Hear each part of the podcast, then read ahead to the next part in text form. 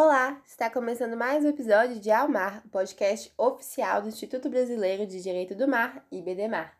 Meu nome é Lilia Lima, sou estudante de Direito na Escola Superior do Helder Câmara e de Geografia na Universidade Federal de Minas Gerais. Hoje vou apresentar o podcast e falar sobre a função do direito na conservação e uso sustentável dos recursos marinhos vivos e não vivos, com a convidada Karina Costa de Oliveira. Ela é pós-doutora pela University of Cambridge, pelo Cambridge Centre for Environment, Energy and Natural Resource Governance e pela Law School da University of Adelaide, na Austrália. Também é doutora em Direito Internacional pela Universidade Paris II, Panteão Assas, professora da Faculdade de Direito da Universidade de Brasília, bolsista de produtividade do CNPq, líder do Grupo de Pesquisa em Direito, Recursos Naturais e Sustentabilidade da Universidade de Brasília, GERN ou GERN, e também é uma das diretoras do Instituto Brasileiro de Direito do Mar, IBDMAR. Tudo bem, Karina Oliveira? Tudo bem, Lili. É um prazer estar aqui com você hoje para debater sobre esse tema geral da conservação e do sustentável dos recursos marinhos.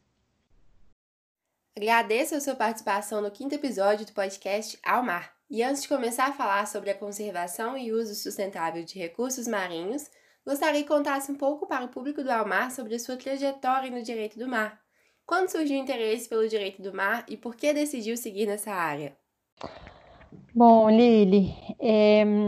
o, a minha área de estudo principal, é, desde a graduação e, e posteriormente no mestrado foi direito internacional ambiental. Então, eu fiz tanto minha monografia quanto a minha dissertação de mestrado em Direito Internacional Ambiental. E no doutorado, eu trabalhei alguns aspectos do direito internacional privado, ainda no tema da reparação de danos ambientais, ou seja, no tema do direito internacional ambiental, mas é, já no doutorado misturando o direito internacional privado, direito internacional econômico, com direito internacional ambiental. Então, é, durante o doutorado que eu fiz na França, né, eu passei quatro anos na França,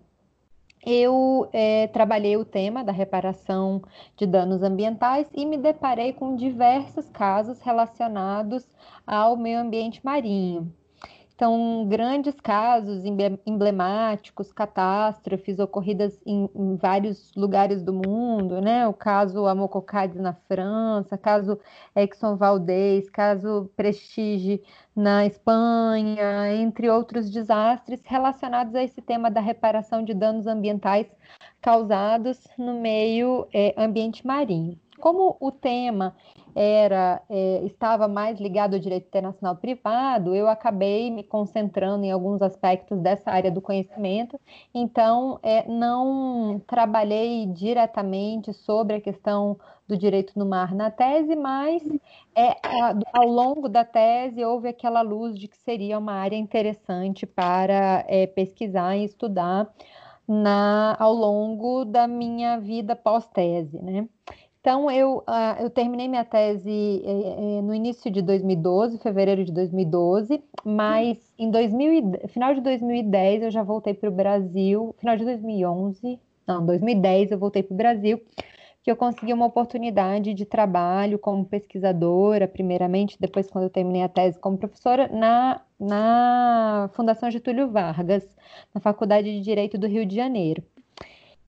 E em 2011, quando eu é, estava lá intensamente trabalhando é, na FGV, no Rio de Janeiro, e, portanto, em contato direto com o mar, é, eu tive bastante contato com algumas organizações, outras instituições que pesquisavam o tema do direito do mar e é, na que, em 2012 ocorreu a Rio Mais 20, né, que foi é, um, que é um, uma das conferências das Nações Unidas para o Desenvolvimento Sustentável. É, e, e, eu estava no Rio nesse momento, participei da, da, da, conferência, participei de reuniões preparatórias. É, como a FGV é, é, acabou lançando vários projetos de pesquisa nessa área, eu consegui bastante recursos para fazer vários eventos, e um dos temas centrais da, até do documento final que foi redigido com base na, nas negociações da Rio Mais 20, né, o futuro que queremos, ele destaca bastante o meio ambiente marinho, o oceano, a necessidade da conservação, do sustentável dos oceanos. É, não que tenha sido o primeiro documento no contexto do desenvolvimento sustentável, porque vários documentos anteriores já abordaram muito tema, né, com destaque aqui para a Agenda 21, é que são tanto o futuro que queremos quanto a Agenda 21 documentos chamados de soft law, né? mas é, documentos muito relevantes e importantes para o tema da gestão sustentável dos recursos marinhos, dos recursos marinhos de modo geral, vivos e não vivos. É, e aí, nesse contexto né, todo, eu já, já tinha um interesse pela área do direito do mar, é, sob a perspectiva do direito internacional, já trabalhava já com questões ambientais já há algum tempo, né, desde a graduação, mestrado, doutorado, e é, lá na FGV eu, eu fazia parte de um programa de pesquisa em direito ambiental, que trabalhava aspectos do direito ambiental nacional e aspectos internacionais. Todo esse contexto fez com que eu é, me interessasse pelo tema do, do mar, incluindo aspectos internacionais e aspectos nacionais. E ainda no Rio, é, eu, eu, como eu fiz o meu doutorado na França, eu tinha muito contato com o consulado francês lá na lá na, na, lá no Rio de Janeiro e, e uma, uma pessoa é, que ela, ela era uma attaché scientifique, né? Ela era responsável, uma das responsáveis científicas pelo Consulado do Rio, ela entrou em contato com a FGV dizendo que precisava de uma jurista na área de direito do mar para trabalhar é, em cooperação com a França, porque a França é, enviaria uma delegação enorme de, de, de professores, pesquisadores, é, que trabalhavam com o tema do mar e que viria uma, uma jurista francesa que gostaria de fazer colaboração é, com o Brasil. E eles entraram em contato comigo, porque eu estava né, envolvida com a Rio Mais 20, e, eu, e perguntaram se eu teria interesse em cooperar nesse tema é, do direito do mar. Eu falei, claro, já estava pensando sobre isso, e aí eu entrei em contato é, com a, essa, essa responsável da embaixada, ah, da embaixada não, do consulado lá no Rio, e ela me apresentou essa professora francesa, que é uma professora com quem eu mantenho contato até hoje, uma professora da Universidade eh, da Bretagne Ocidental, Universidade de Brest, eh, e, e, e por meio dela nós começamos a desenvolver alguns projetos e essa mesma attaché científica do consulado da França, ela me apresentou a vários pesquisadores é, que trabalham com recursos marinhos sob as mais diversas perspectivas, sob a perspectiva da biologia, da engenharia, da geologia, que é, é, estavam no Rio de Janeiro e eram pessoas com as quais a, o consulado mantinha bastante contato sobre projetos relacionados ao mar. Então, nesse momento, eu conheci não apenas essa professora francesa, mas também vários atores é, científicos muito importantes e, é, na, na, para a construção da, da, da, da, de uma institucionalização do tema do mar no Brasil, entre outros, e entre eles o professor Ricardo Coutinho, que é um professor de um instituto da Marinha, localizado em Arraial do Cabo, no Rio. Ele é biólogo, trabalha com vários temas, e foi por meio dele que eu me interessei a começar a postular é, alguns, alguns editais, algumas chamadas para tentar conseguir financiamento para fazer pesquisa no tema é, da conservação e do uso sustentável dos recursos marinhos, isso lá em 2012. E logo em 2012 eu passei no concurso da UNB, aqui em Brasília, e, e acabei não mantendo mais um contato físico com todas essas pessoas,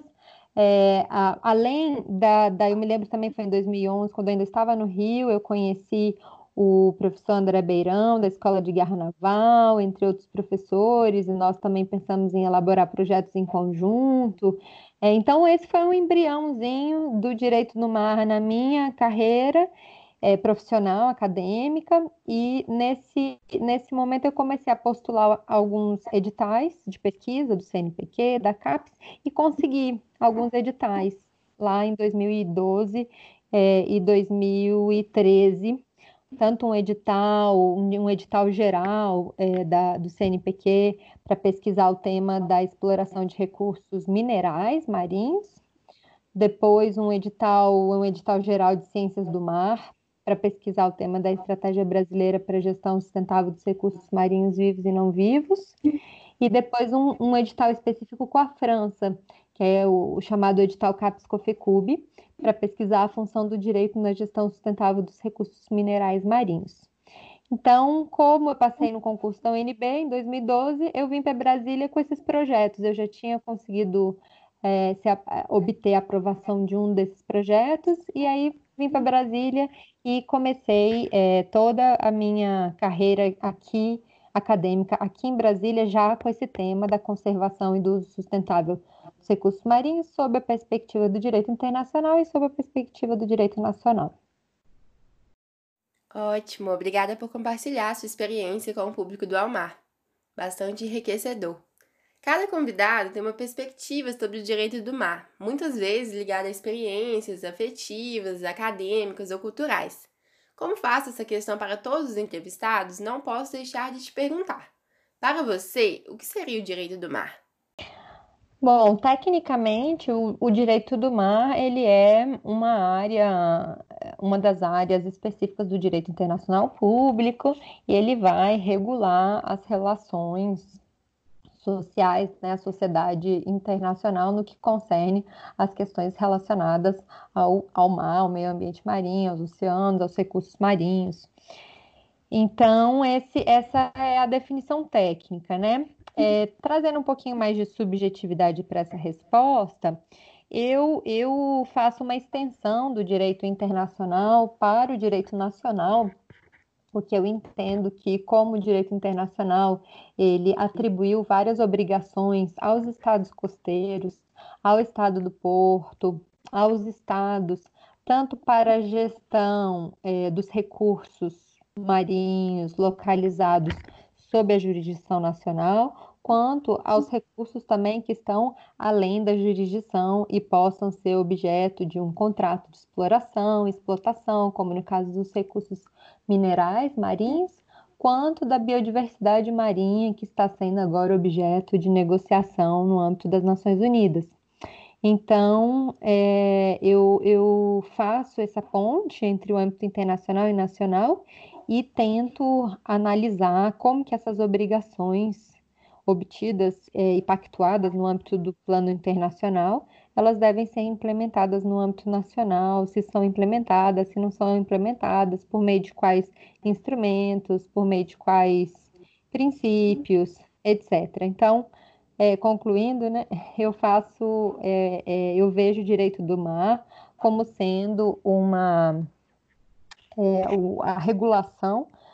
dos oceanos, é, tanto em todas as delimitações marítimas feitas pela Convenção de Montego Bay e com bastante interface, portanto, com o direito nacional, que será o, o, a norma que irá implementar de fato as regras para a área é, sob jurisdição nacional e também para a área, é, além da jurisdição nacional, principalmente na, na área que o Estado tiver algum contrato de exploração dos fundos marinhos é, com a autoridade dos fundos marinhos. Interessante perspectiva. Vamos então começar a conversar sobre o papel do direito na conservação e uso sustentável dos recursos marinhos vivos e não vivos, um dos seus temas de pesquisa. É um assunto de grande importância que envolve muitos conceitos. Conte um pouco para o público do Almar sobre a sua pesquisa sobre o tema.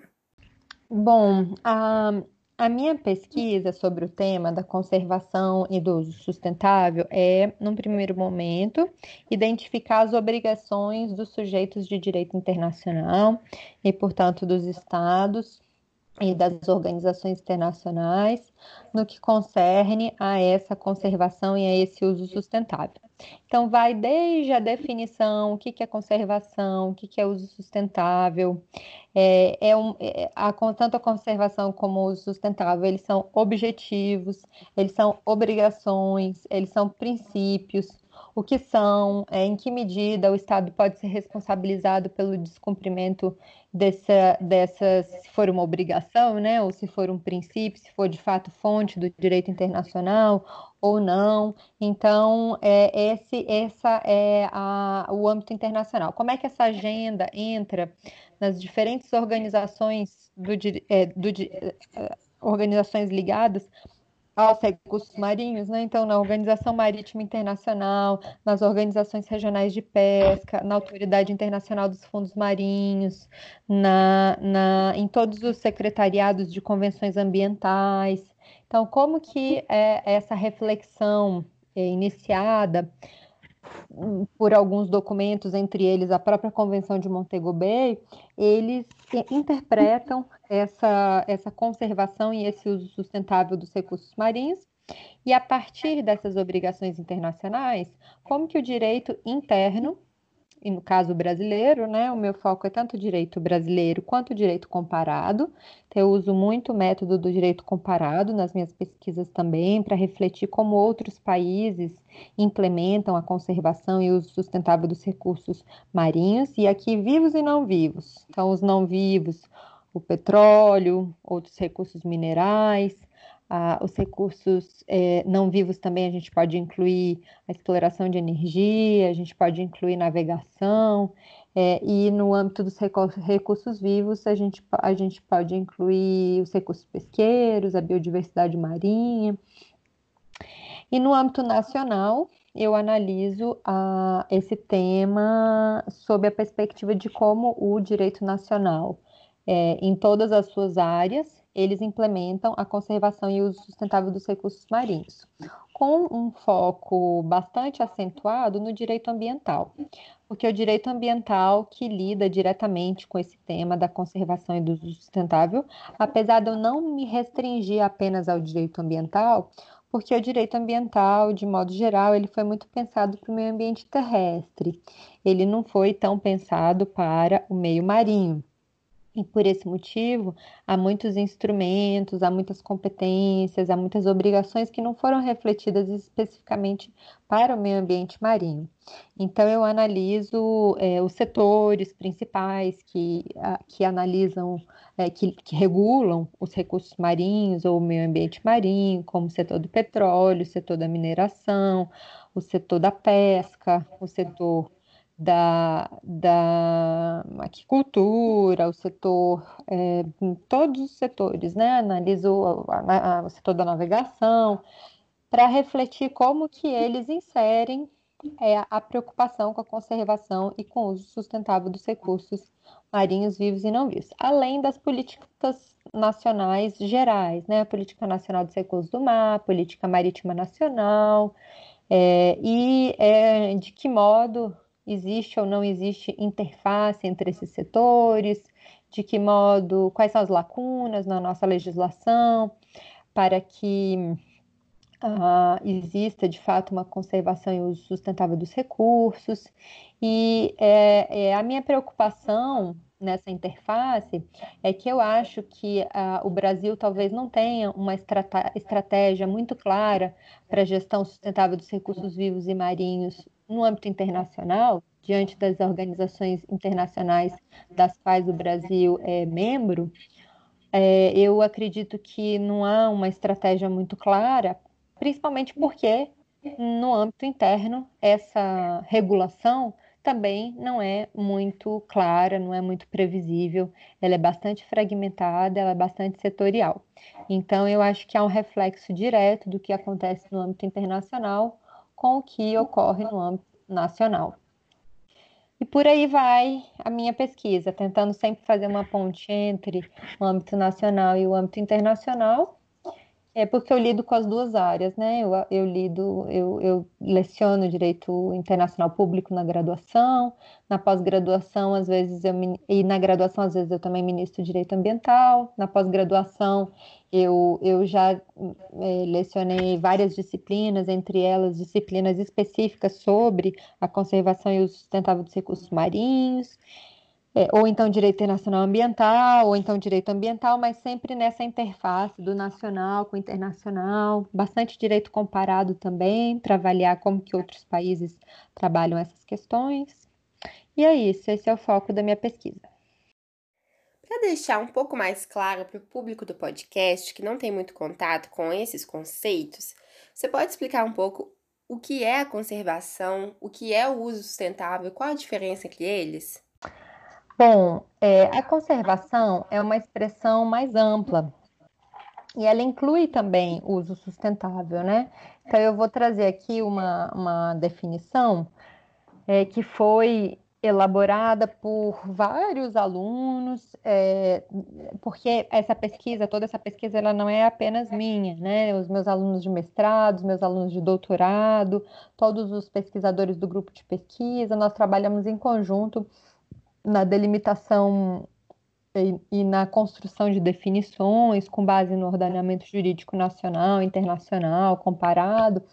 Então, eu vou, vou falar uma, uma, uma definição de conservação que foi construída nesse contexto, por várias mãos. É, e, mas eu diria que a conservação ela é a proteção da natureza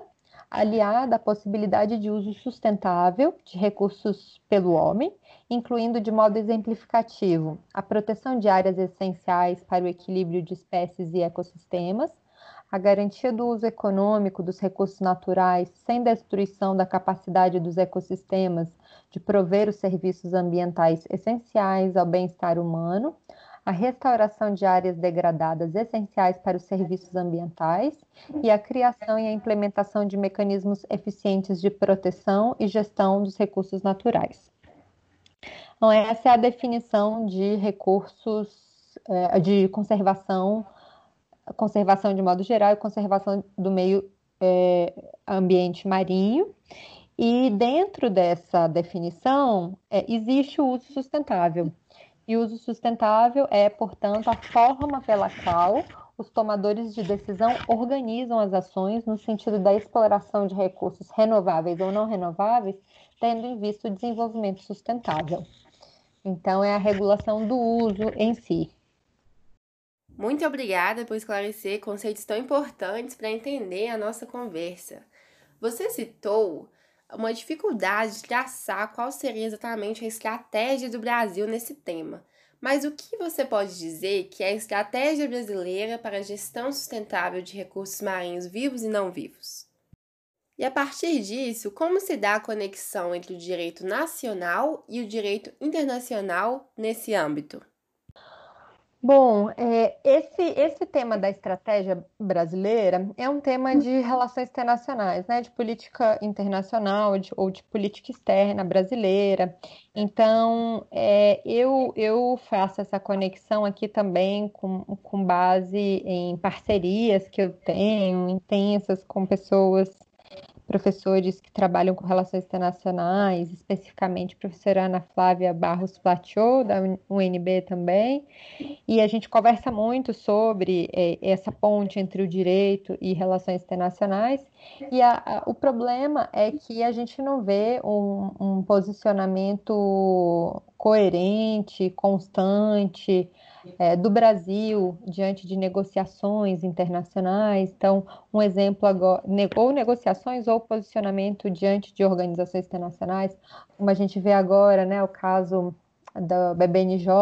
as negociações para um tratado sobre biodiversidade marinha além da jurisdição nacional. Então, é, o, o, Brasil tem participado das negociações, tem negociado por meio de um grupo específico, que é o Latin American Like-Minded Group, um grupo latino-americano que tem trabalhado em conjunto nas negociações, mas a gente não vê assim de forma muito clara posicionamento do Brasil, o que, que o Brasil defende, o que, que o Brasil não defende, se o Brasil continua é, trabalhando, negociando é, com a mesma perspectiva do G77, que era uma perspectiva é, que o Brasil sempre é, apoiou, multilateral, né, com países em desenvolvimento, países com desenvolvimento relativo.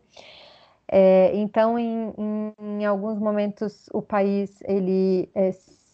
se mostra favorável a algumas definições, como patrimônio comum da humanidade, em outros momentos a gente já vê um, um, um, uma reticência à utilização dessa expressão, bem como outras expressões, né, como princípios, princípio da precaução, princípio da prevenção, é, abordagens ecossistêmicas, então em alguns momentos a gente vê um posicionamento favorável, em outros momentos a gente vê uma posição, um posicionamento contrário.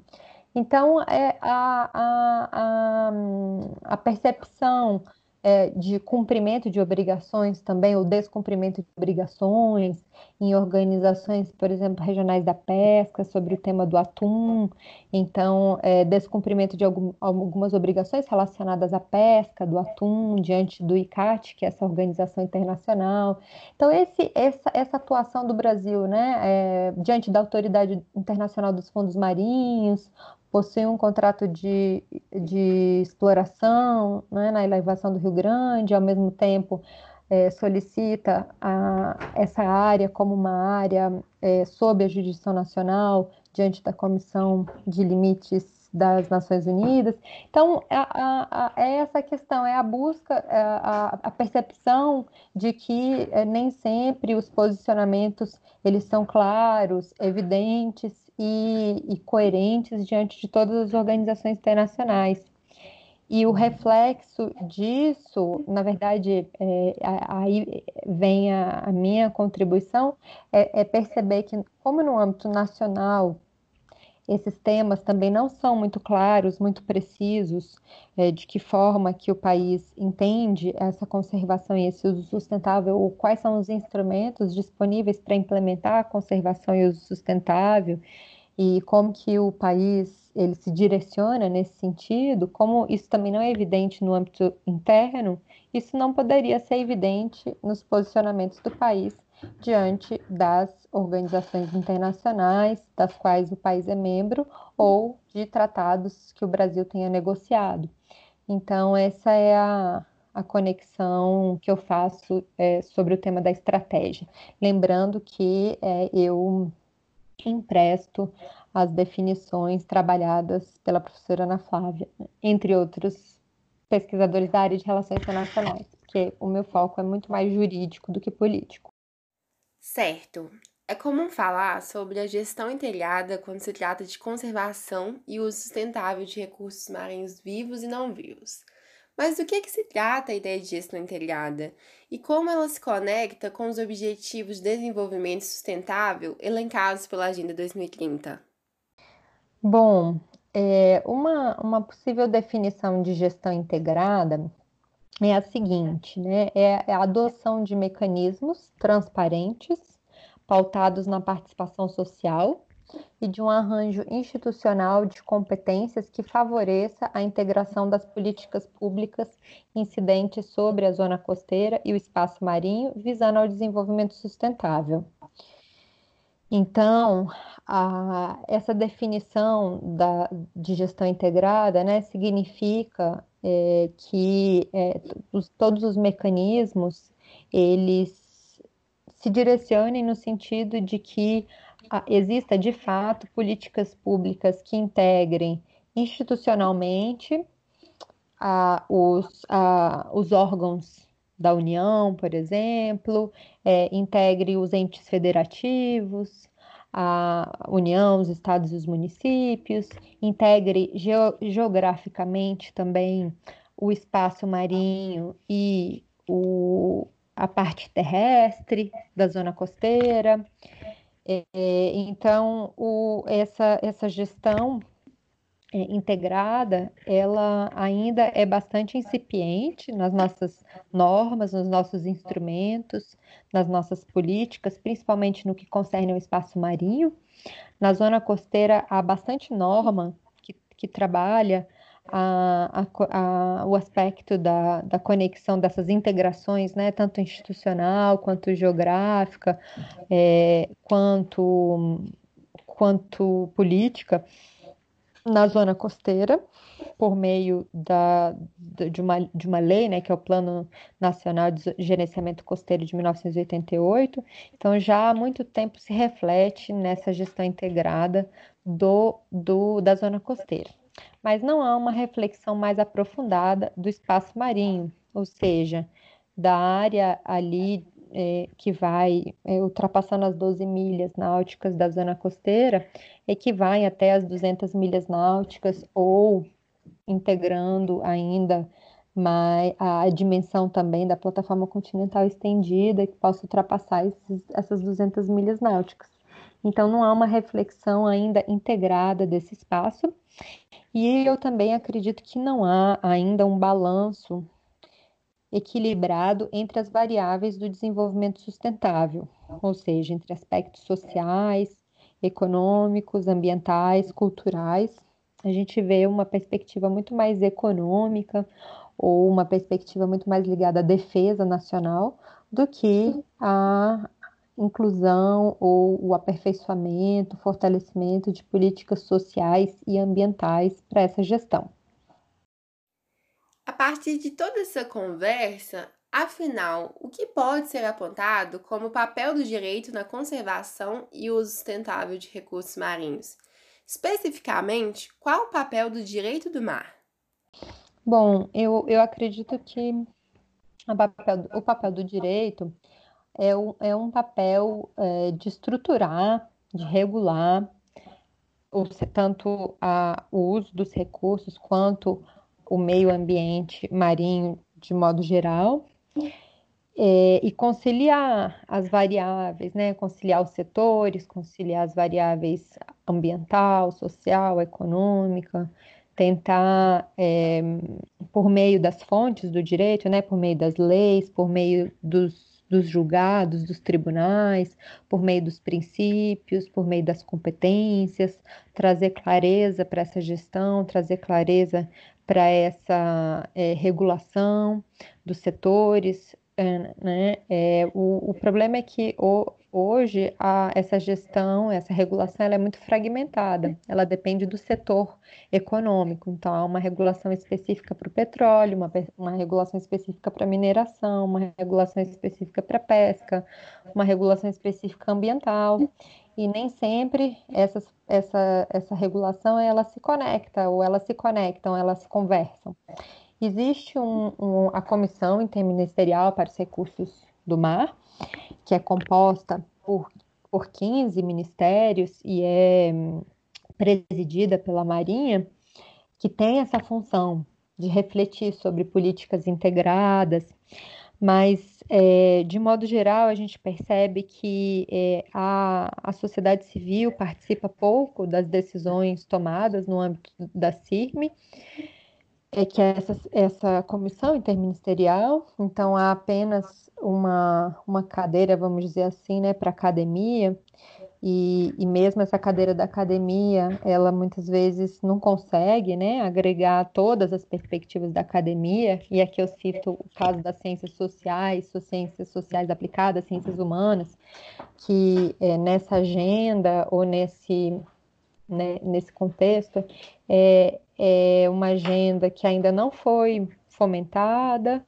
É, as ciências naturais, de modo geral, têm um, uma atuação, tanto uma atuação quanto um fomento muito maior do que as ciências humanas, ciências sociais, ciências sociais aplicadas. Então, é, eu acho que o, o papel do direito, e aqui do direito do mar, pensando na perspectiva internacional, quanto de, de várias áreas do direito, né, do direito ambiental, do direito civil, do direito penal, do direito, é, todas as áreas que têm interface com o meio ambiente marinho, ela ainda é uma, um, ele é um papel fundamental, mas ainda pouco fomentado, pouco explorado, e portanto nós vemos bastante dificuldade de interface entre as descobertas científicas, entre as, é, as, é, os aspectos da, das ciências naturais ou das ciências exatas e a interface com políticas públicas, a interface com o ordenamento jurídico, a interface com a, a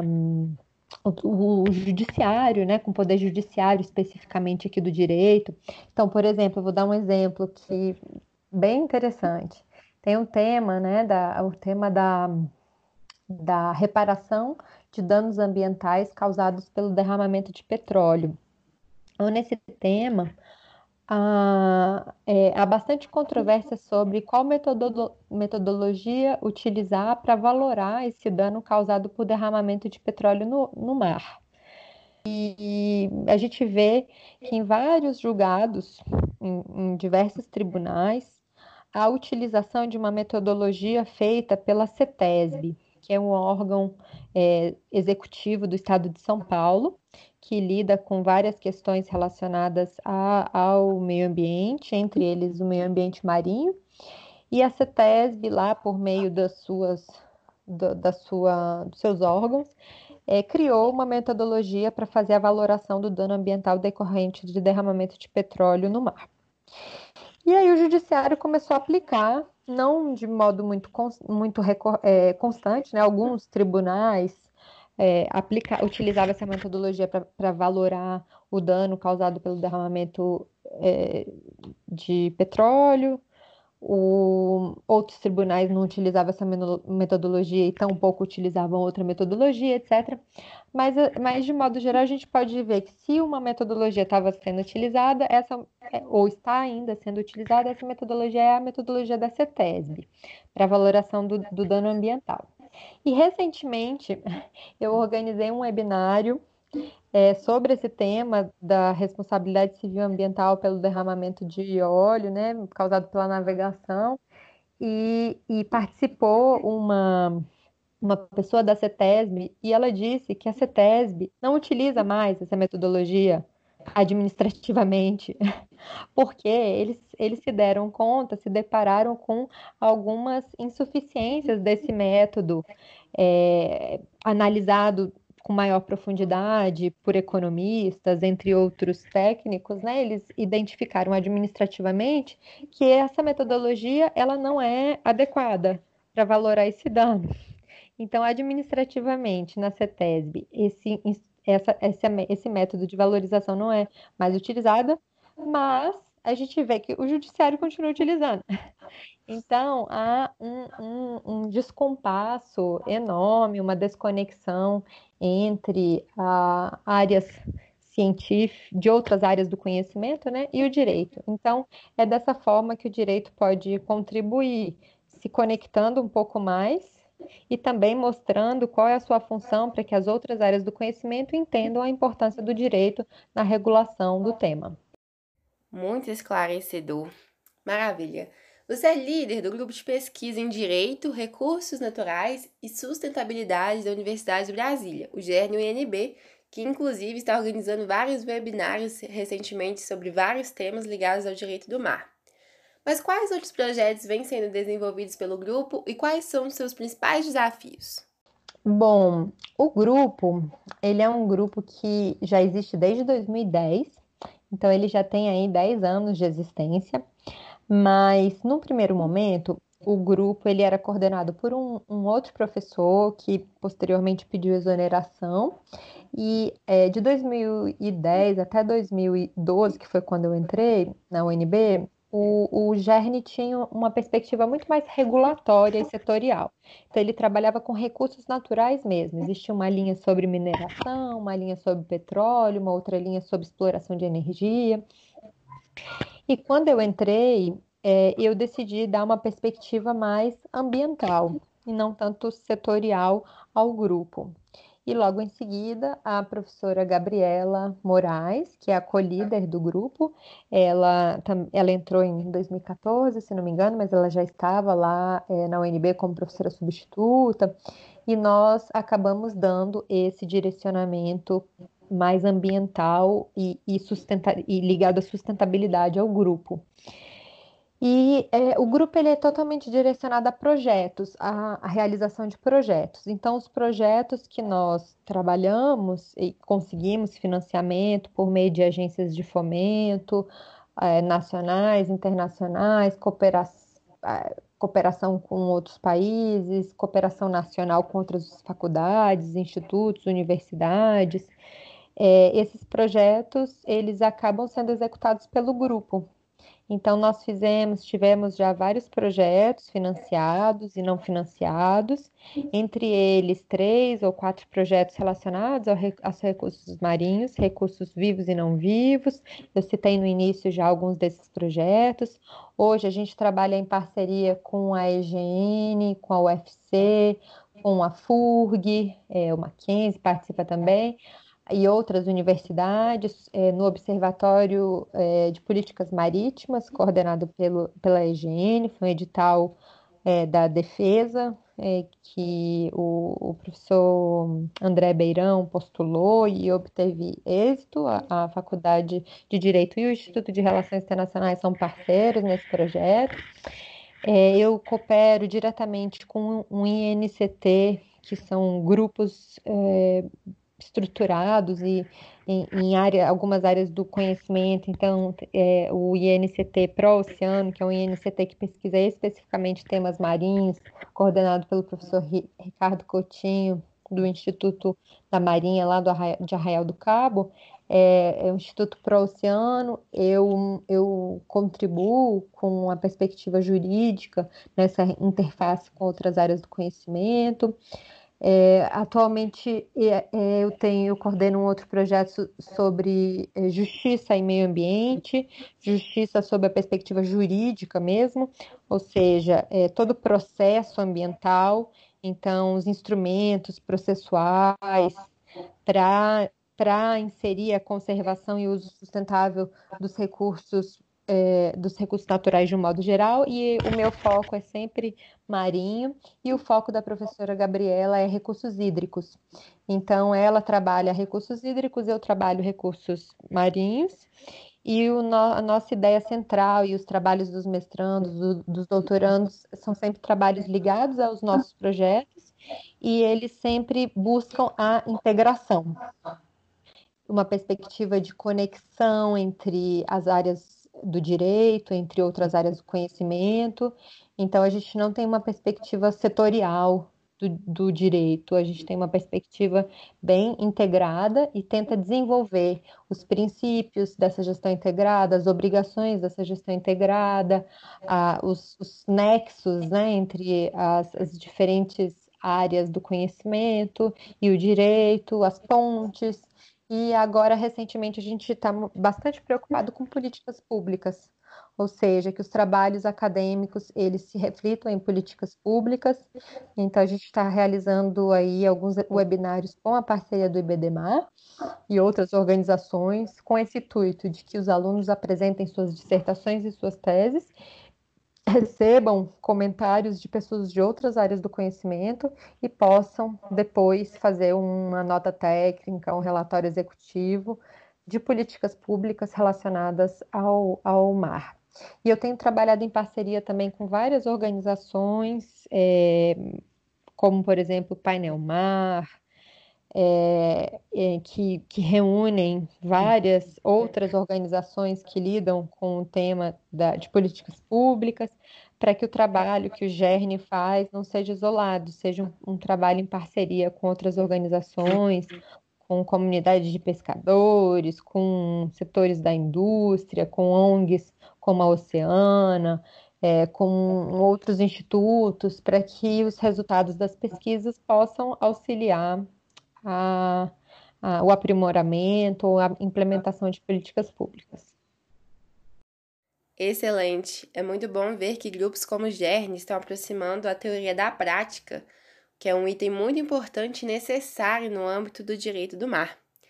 Estamos chegando então ao final do nosso podcast. Gostaria de agradecer imensamente a sua participação. Foi uma honra tê-la conosco. Eu queria agradecer a participação e dizer que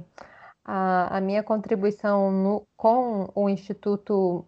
de Direito do Mar, Brasileiro de Direito do Mar, é exatamente auxiliar nessa construção inclusiva de um direito do mar que tem impacto no nosso direito nacional e que possa, é,